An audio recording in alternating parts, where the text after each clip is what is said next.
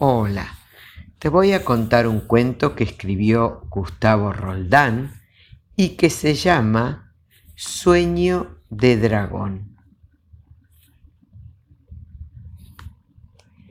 A los dragones les gusta soñar. Les gusta porque siempre sueñan cosas hermosas. Los sueños de los dragones no son como los otros sueños, un humo que se va son sueños que van tomando forma hasta que se los mira y se los ve de cuerpo entero. Si un dragón sueña con un árbol enorme, lleno de flores, cuando se despierta encuentra a su lado un lapacho, un ceibo o un jacarandá. Si sueña con mariposas, apenas abre los ojos, ve un mundo de mariposas con alas doradas, con alas azules, con alas de todos los colores revoloteando por el monte. ¿Cómo? Si no fuera por los sueños de un dragón, podríamos entender que de repente aparezcan millares de golondrinas en el cielo ¿cómo podríamos explicarnos que de un día para otro el campo se llene de flores rojas? ¿Cómo podríamos entender que de la nada salga un arco iris? ¿De dónde aparece un sol radiante en medio de la lluvia? Solo se explica por el sueño de un dragón y los dragones quedan contentos con sus sueños porque saben que producen cosas hermosas. Pero una vez un dragón tuvo una pesadilla. Soñó con una espantosa serpiente de siete cabezas horriblemente perversa que quería destruir el mundo entero. Odio las flores, dijo una de las siete bocas. Odio los pájaros, dijo otra, mostrando los colmillos repletos de veneno. Odio los monos, dijo una tercera cabeza. Los mataremos a todos, dijo otra. Los mataremos y los comeremos, rugió la quinta. A los monos y a todos los animales del mundo, y los comeremos, y los comeremos, y los comeremos, dijo la séptima. Entonces se despertó el dragón y alcanzó a ver las siete cabezas que se perdían a la distancia, buscando monos y pájaros y flores y a todos los animales del mundo para matarlos y comerlos. ¿Qué hice? se asustó el dragón. Pero no había tiempo para lamentos y corrió por el sendero marcado por la serpiente, donde no quedaban ni rastros de flores ni de animales. El dragón voló y pasó por arriba de la serpiente, y bajó cortándole el camino. ¡Qué lindo dragón! dijo una cabeza. Lo mejor para comenzar a comer, dijo la segunda. La tercera no habló. Ya había estirado su cuello con la velocidad de una centella hacia el cuerpo del dragón. Fue un movimiento casi invisible por la rapidez pero el dragón, que sabía con quién estaba soñando, ya no estaba en ese lugar. Así me gusta, dijo otra cabeza. Qué bien que pelea. Así nos podemos divertir. Solo matar y comer es aburrido. Lo mejor es pelear. Pelear y matar y comer. Y la serpiente atacó largando mordiscones para un lado y para el otro. El dragón se las veía negras tratando de golpear con sus poderosas garras alguna de esas cabezas que nunca estaban en el lugar donde llegaba el golpe.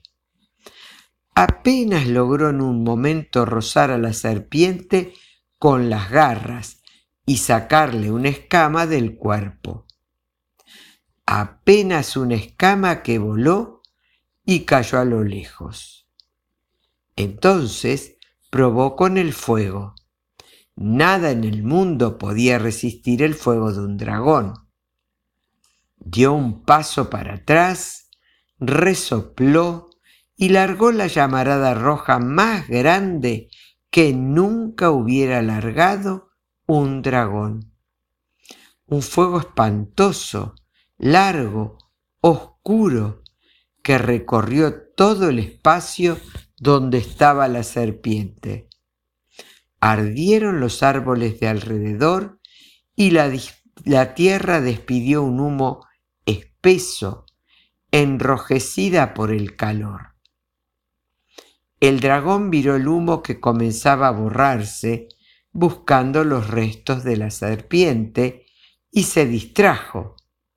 Cuando se dio cuenta del tremendo salto de la serpiente, ya que estaba envuelto en sus poderosos anillos. Las siete cabezas gritaban y reían y gritaban enloquecidas. Dragón estúpido, ¿no sabías que no hay nada que nos guste más que el fuego? El fuego nos entusiasma como ninguna otra cosa. El dragón tiraba tremendos golpes, pero las cabezas siempre estaban en otro lugar, y los anillos de la serpiente apretaban cada vez más. Entonces el dragón voló, voló hasta muy arriba, cerca de las estrellas, donde el frío es como el espanto y todo se convierte en un hielo de muerte que solo aguantan los dragones. Eso, un poco más alto. Después del fuego no hay nada más que nos guste más que el frío, gritaron las siete cabezas. Entonces el dragón bajó, bajó como una flecha se zambulló en el medio del río, en esa zona profunda donde no llegan ni los peces. Así ahogaría la serpiente. Eso, eso, gritaron las siete cabezas. Nada nos gusta más que estar bajo el agua.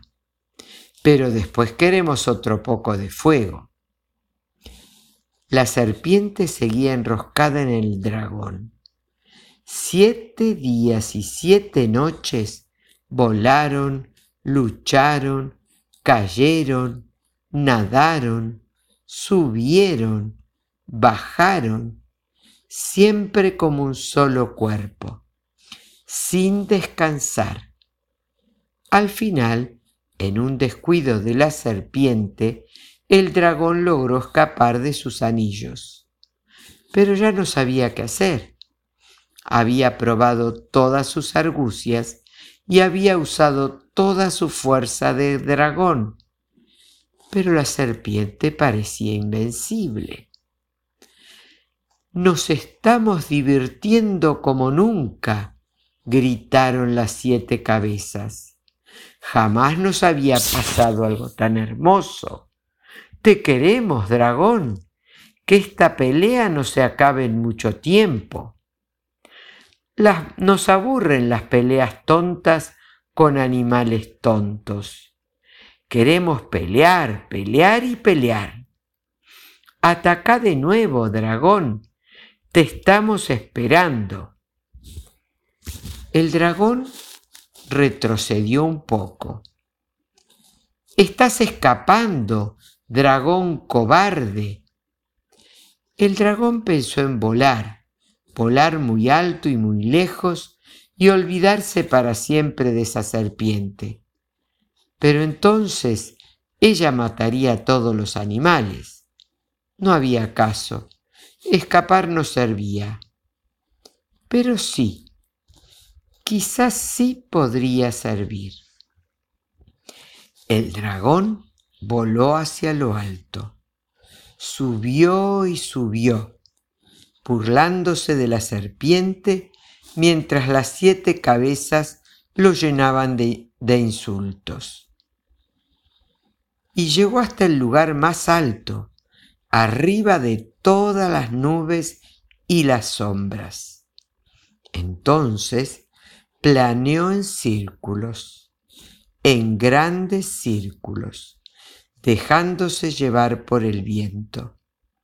Y allí, mientras planeaba, cerró los ojos y se durmió.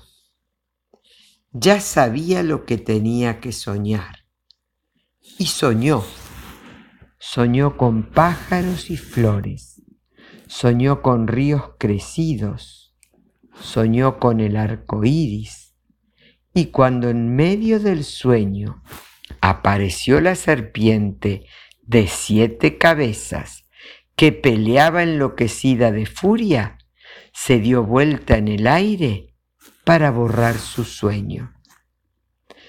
Porque los sueños se borran si uno se da vuelta para el otro lado mientras está soñando. La serpiente se borró, se borró de golpe, sin dejar ningún rastro de serpiente. Entonces el dragón abrió los ojos. Estaba cansado, pero voló muy rápido para volver a ver el sitio de su pelea. El lugar estaba como antes, como siempre. Estaban los árboles y las flores. Estaban las mariposas y los monos, y no había rastros de la serpiente ningún rastro de la pelea.